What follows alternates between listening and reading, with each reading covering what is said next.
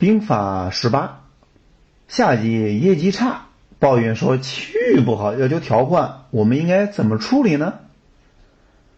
好，我们先来看一看啊。首先，我们要先设计出啊符合自己企业的 TV 模型。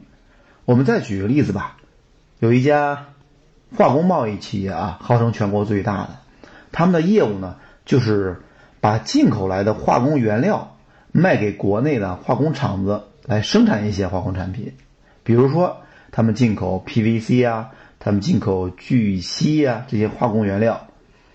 他们进口的化工产品呢，可能会有上百种，而化工厂如果是成为他们的客户的话，能使用到能使用到的也就是若干种吧。那区域老总们呀，总是觉得好像销售机会有点少啊，可拜访量也不低呀。通过我们现场辅导啊，企业呀慢慢找到了自己这个微观区域模型，就是说呀，原来大家跑偏了。都在刚才说的那个第二区忙活呢，那模型是什么呢？我们通过和他们一起来讨论，逐渐澄清了。横坐标叫做使用量，纵坐标表示的是配套种类。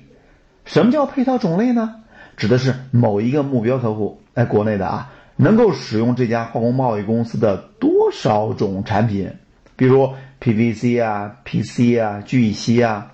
如果使用三种，那就定义说，哎，配套是三；如果是五种呢，就定义配套里面是五。那么什么叫使用量呢？就是国内的化工厂，它每个月要消耗的这种产品的数量。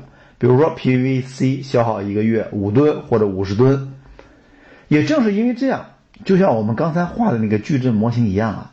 我们可以很清楚的找到右上角那个第四区域是这家呀国内化工贸易企业应该重点拜访的客户，他们意味着使用的化工产品原料量呢比较大，同时使用这家化工贸易企业配套的品种也比较多，所以呢应该重点关注呀，这是第一个讨论的题目。第二个呢？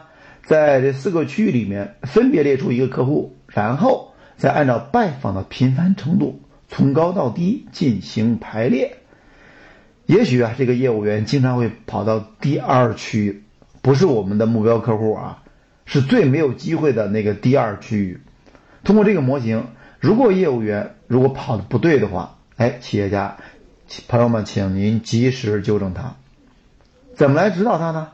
通常情况下，我们会告诉他：“小伙子，你这个区域跑的不对呀，第二区域产出概率很低的，你就不要在第二区里瞎浪费时间了，你应该跑第四区。”业务人员呢，可能就说了：“老大呀，确实你说的是对的，最近找了一个叫张丽的老师给我们培训过了，应该跑到第四区域。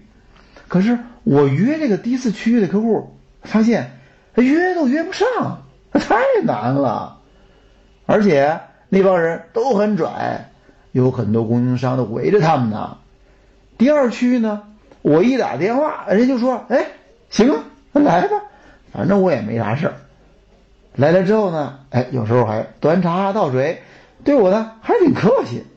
所以啊，我是没办法呀，老板，我就经常去那个第二区域，而且老大。最近你不也提出这个制度改革了吗？有拜访量要求了，对不对？我不能坐在办公室里呀。所以说我也很苦恼啊，老大，您说咋办呢？得，这是员工啊，又给我们老板下了个套。看上去是区域管理问题，实际上呢，本质并非如此。